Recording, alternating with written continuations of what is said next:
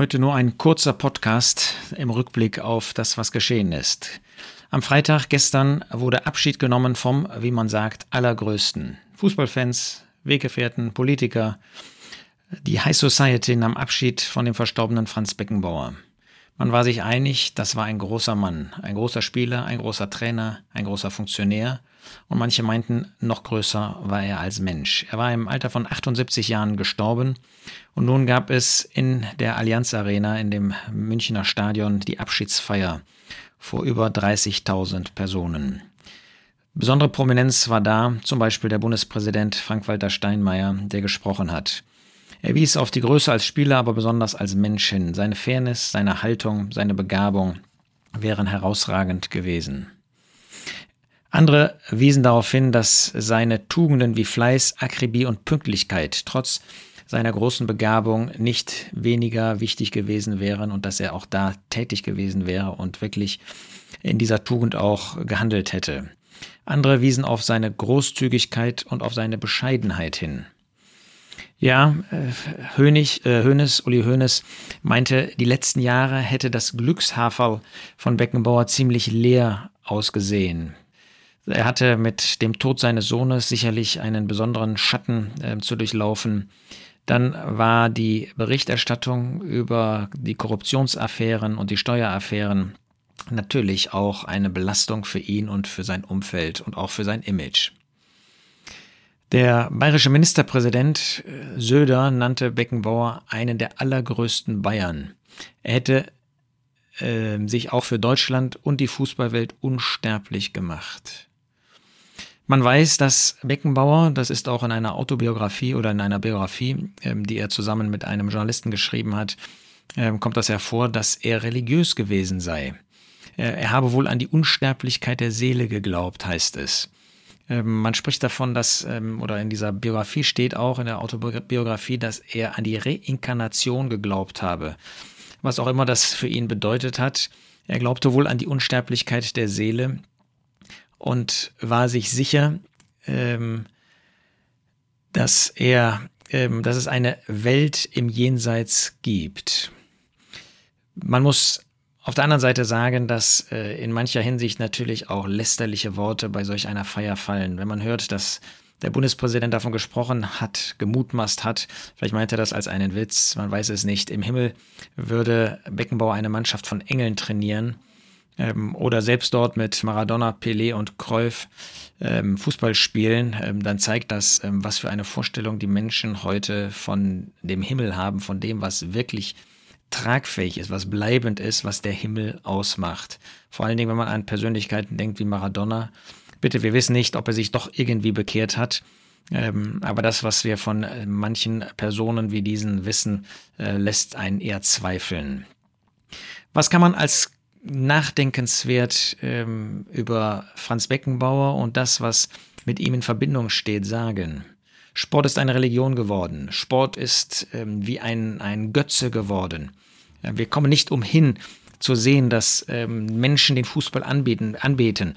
Ähm, wenn man sieht, was, ähm, wenn die Hymne läuft am Anfang, wenn die Spieler einlaufen, äh, wie Menschen aufstehen und äh, vor dem Fußball geradezu anbetend ähm, ja, niederfallen. Das, was wir zum Teil nur äh, machen, wenn es wirklich uns um den Herrn Jesus Christus geht, um Gott, unseren Vater. Das wird hier mit dem Sport gemacht, der wird verehrt. Und wir müssen leider zugeben, dass auch viele Gläubige auf diesem Trip äh, unterwegs sind, dass sie keinen Samstag, keinen Mittwoch, ähm, Champions League, Bundesliga, Euroleague und was es alles gibt, ähm, verpassen, um diesem Sport zu frönen, dass die Welt zusammenbricht, dass sie schreien, wenn ein Tor gefällt, dass sie ächzen, wenn ein Tor nicht gefallen ist, ja, oder ein Eigentor fällt.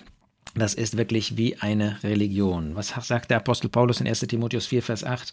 Die leibliche Übung ist zu wenigem Nütze, die Gottseligkeit aber ist zu allen Dingen nützlich, da sie die Verheißung des Lebens hat, des jetzigen und des zukünftigen. Übersehen wir das nicht. Die Gottseligkeit hat in diesem Leben schon eine wunderbare Verheißung und auch in dem zukünftigen. Und dann rennen wir dem Sport so hinterher. Das ist ja noch nicht mal leibliche Ertüchtigung. Ähm, auch die kann zu einem ähm, Idol werden, ja, dass man nicht mehr leben kann, ohne Sport zu machen. Ich kenne das als Jugendlicher. Es ist etwas Trauriges, etwas Furchtbares. Sport als Religion. Sind wir auch dabei? Ja, er soll der Größte, der Allergrößte gewesen sein. Wir wissen, dass es einen gibt. Den einen und nur den einen. 2. Korinther 8, Vers 9. Ihr kennt die Gnade unseres Herrn Jesus Christus, dass er, da er reich war, um euretwillen arm wurde, damit ihr durch seine Armut reich würdet. Er, der in allem den Vorrang hat, der in allem den Vorrang haben soll, er hat sich klein gemacht, er hat sich nicht in den Mittelpunkt der Menschen gestellt, er hat sich verwerfen lassen. Der, der bei, der bei Gott groß ist, der hat in dieser Welt keinen Platz. Christus ist hinausgeworfen worden, er wird auch weiter hinausgeworfen werden, er ist auch jetzt der Verworfene. Der, der in dieser Welt einen Platz hat, der vom Menschen einen Platz sucht, auch übrigens inmitten von Gläubigen, wer sich in den Mittelpunkt stellt, wer etwas sein möchte, wer auf sich selbst hinweist, ja, wer über sich selbst schreibt, wer sich selbst groß macht, der ist nicht groß bei Gott.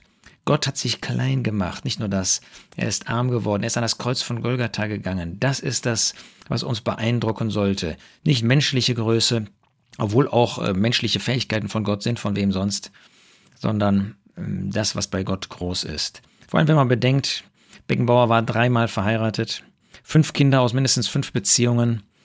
Ja, da denken wir an Simson, da denken wir an David, da denken wir an Salomo, die in diesem Bereich versagt haben. Und wir, vielleicht ähm, gehen wir keine viel eher ein, vielleicht äh, sind wir nicht fünfmal verheiratet gewesen oder in solchen Beziehungen. Aber was ist mit Pornografie und was ist mit solchen Dingen heute der Fall? Da brauchen wir nicht auf äh, Franz Beckenbauer herabzuschauen, da brauchen wir nur in unser eigenes Leben zu sehen. Menschliche Größe, groß vor den Menschen. Was musste Gott Samuel sagen? 1 Samuel 16, Vers 7.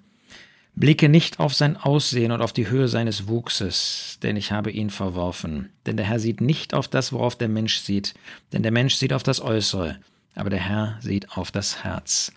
Worauf sehen wir? Sehen wir auf das Herz? Sind wir beeindruckt von äußerlicher menschlicher Größe oder lassen wir uns durch das leiten, was der Geist Gottes, worauf der Geist Gottes das Licht wirft, den Scheinwerfer wirft. Ist Christus vor unseren Herzen? Oder wollen wir vielleicht selbst groß sein? Auch als Diener können wir uns in den Mittelpunkt stellen, auch als Diener können wir groß sein wollen. Was ist wirklich das, was wir suchen? Und ist es das, was nach Gottes Gedanken, was er uns in seinem Wort deutlich gemacht hat, was wir verfolgen? Was bleibt? Franz Beckenbauer hatte ein fußballerisches, ähm, eine, eine riesige Begabung. Er war ein Genie. Ja, und wir? Wem dienen wir? Er hat dem Fußball gedient, er hat sich selbst gedient. Wem dienst du? Wem diene ich? Diene ich wirklich Christus? Bin ich klein und möchte ihn groß machen? Bin ich jemand, der einfach das tut, was er möchte, was ihn verherrlicht, was ihn ehrt? Beckenbauer soll ein großer Mensch gewesen sein. Wen machen wir groß? Wen machen wir groß? Bei Beckenbauer werden die Steueraffären, die Korruptionsvorwürfe, die Fragen der Ethik werden irgendwie bleibend sein.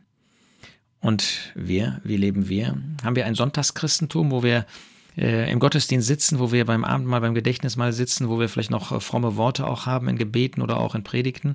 Aber was ist unser persönliches Leben? Was ist unser Arbeitsleben? Was ist unser Familienleben? Was ist unser Nachbarschaftsleben? Ist das ehrlich? Ist das ein Leben in Hingabe? Ist das ein Leben, was in Gottesfurcht geführt wird, was vor Gott geführt wird?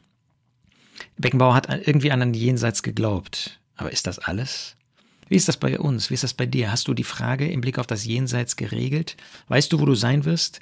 Weißt du, dass deine Sache mit Gott in Ordnung ist? Hast du Frieden mit Gott? Oder wenn der Jesus Christus heute wiederkommt, wenn heute dein Leben zu Ende geht, wodurch auch immer, weißt du dann, dass die Ewigkeitsfrage geregelt ist? Weißt du, dass du bei Jesus sein wirst, bei dem Herrn Jesus Christus in der Herrlichkeit? Oder gehst du verloren? Finsternis, Hölle, ewiges Verlorensein, unvorstellbares Leid. Da gibt es kein Tag und Nacht mehr. Da gibt es nur noch Eintönigkeit in dem Gericht Gottes, wo alles, alles Traurigkeit, Weinen und Zähneknirschen sein wird. Das wünsche ich dir nicht. Im Gegenteil. Nimm Jesus noch als Retter an, bevor es für ewig zu spät ist. Und wir, die wir gläubig sind, haben wir alle Dinge in Ordnung gebracht? Ist, sind unsere Beziehungen zu dem Herrn, unsere Beziehungen untereinander, unsere Beziehungen zu Weltmenschen, sind die geregelt? Ist unser Leben wirklich ein Leben, was für das Jenseits, für den Herrn geführt wird, wo wir in die unsichtbare Welt greifen oder leben wir für die sichtbare, leben wir für das Diesseits, leben wir für uns, leben wir für eine Größe, für eigene Größe? Insofern hat Franz Beckenbauer und diese Abschiedsfeier auch uns etwas zu sagen. Die Frage ist, was machen wir daraus?